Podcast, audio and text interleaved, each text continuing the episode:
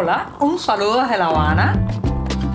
Les habla Joanny Sánchez, cubana, periodista, ciudadana, y les traigo este cafecito informativo recién colado y sin azúcar para despertar.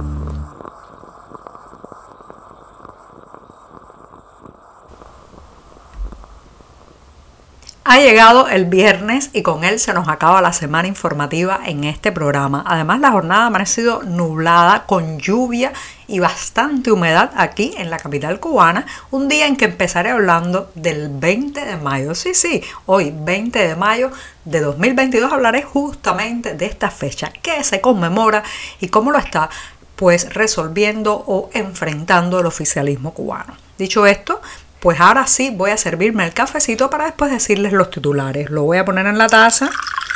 Y mientras se refresca les comento los temas principales de hoy. En un principio, detenciones y cortes de acceso a Internet en el aniversario 120 de la fundación de la República de Cuba. Eso es lo que está ocurriendo mayoritariamente hoy a lo largo del país. También, ¿por qué molestan tanto las tiendas en moneda libremente convertible a partir de un incidente en que apedrearon las vidrieras de uno de estos comercios en el poblado de Guisa, en la provincia de Granma?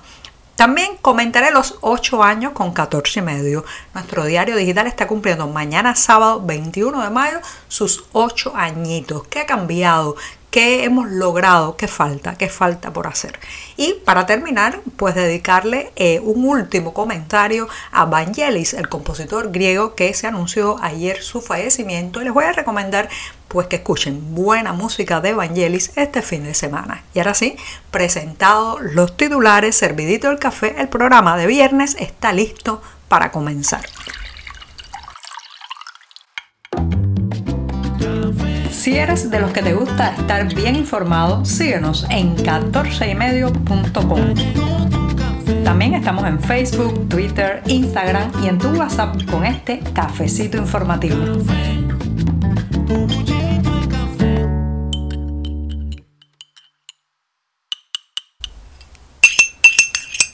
El café de viernes y su sabor a despedida, a decir hasta el lunes y terminar la semana informativa en este programa. Así que me voy a dar un sorbito largo, bien merecido por cierto.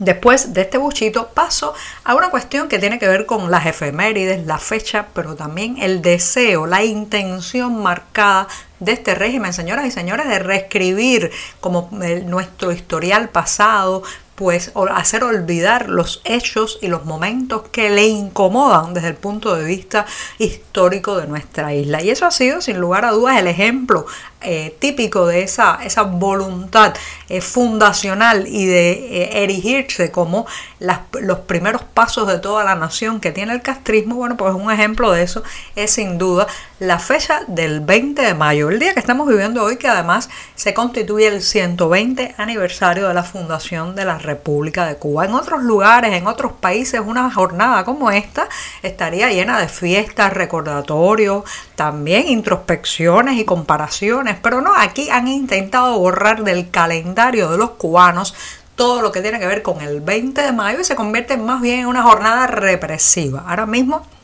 Mientras grabo este programa, no sé si podré finalmente difundirlo porque desde muy temprano en la mañana a los colegas, reporteros y editores de 14 eh, y medio nos han cortado el acceso a internet. Así que tendré que ver si puedo a través de algún amigo, un conocido u otro mecanismo poder difundir este eh, programa. Pero no solamente han ocurrido cortes selectivos contra activistas, reporteros independientes y opositores en cuanto al acceso a internet, sino que también hemos tenido noticias de operativos policiales y ya algunos arrestos de activistas que se habían convocado para recordar el 120 aniversario de la Fundación de la República en las cercanías del malecón de La Habana. Así que la jornada que tendría que ser festiva, de alegría, bueno, pues en realidad se convierte en una jornada de luto por la falta de derechos, por el aumento de la represión, por la vigilancia y el acoso al que nos somete el régimen. Un régimen que, reitero, como decía al principio de este tema,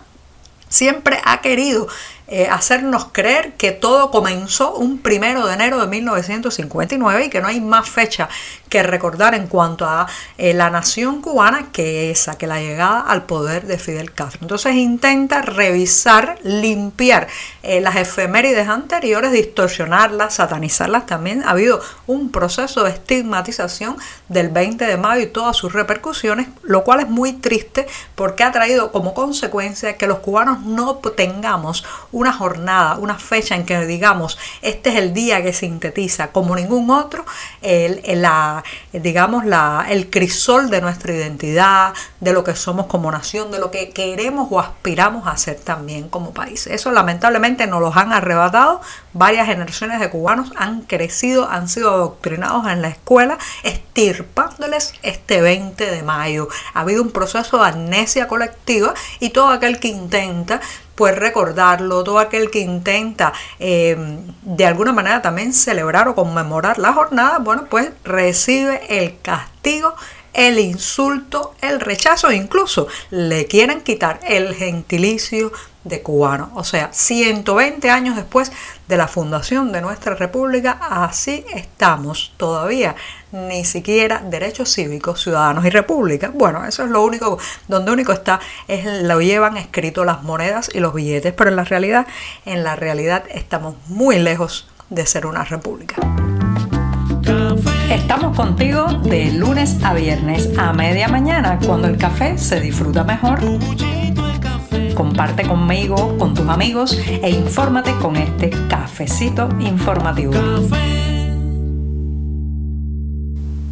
El pasado miércoles la indignación llegó a un punto, a un límite en el poblado de Guisa, en la provincia de Granma, porque después de largas horas sin electricidad en apagón, algunos residentes se molestaron tanto que apedrearon una tienda, una tienda en moneda libremente convertible, la Continental, y además la oficina del monopolio estatal de telecomunicaciones de Texas. Después de este suceso, bueno, pues las autoridades intentaron rápidamente crear una respuesta y hacer un, lo que se llama un acto de reafirmación revolucionaria con canciones ideológicas, bandera cubana, gente reunida, que por cierto mostraban en un video oficial que se difundió muy poco entusiasmo, pero lo cierto es que este, eh, este suceso, este, estas piedras lanzadas contra las vidrieras de estos dos locales estatales está señalando la molestia, el enfado que tiene la gente ante la existencia, sobre todo las tiendas en MLC, que hemos hablado ampliamente de ellas aquí, pero se tratan de comercios donde hay que en una moneda con la que no nos pagan los salarios. Comercios que están mucho mejor surtidos que aquellos que eh, pues venden productos en pesos cubanos y sobre todo es un apartheid eh, económico, monetario, financiero, algo profundamente injusto que está creando mucho escosor eh, mucha indignación en la población cubana. Por eso apedrearon tiendas MLC el 11 de julio durante las protestas populares y parece ser que lo vuelven a hacer porque esas tiendas significan todo la extorsión, el mecanismo de extorsión del régimen cubano hacia su población. Mañana 21 de mayo se cumplen 8 años desde que naciera el diario digital 14 y medio. Como saben, ha sido un empeño informativo de un equipo de editores y reporteros para tratar de contar la Cuba profunda. En este tiempo hemos tenido que sortear muchísimos obstáculos, la represión, la censura, las detenciones, los arrestos, los cortes sistemáticos también de conectividad a Internet, pero sobre todo han sido ocho años muy gratificantes al ver cómo la información, la noticia, los reportajes que salen de nuestras manos logran llegar y conectar con la sociedad cubana, ayudarla a exigir sus derechos, denunciar los eh, problemas, los horrores, las violaciones de los derechos humanos también que ocurren al interior de la isla.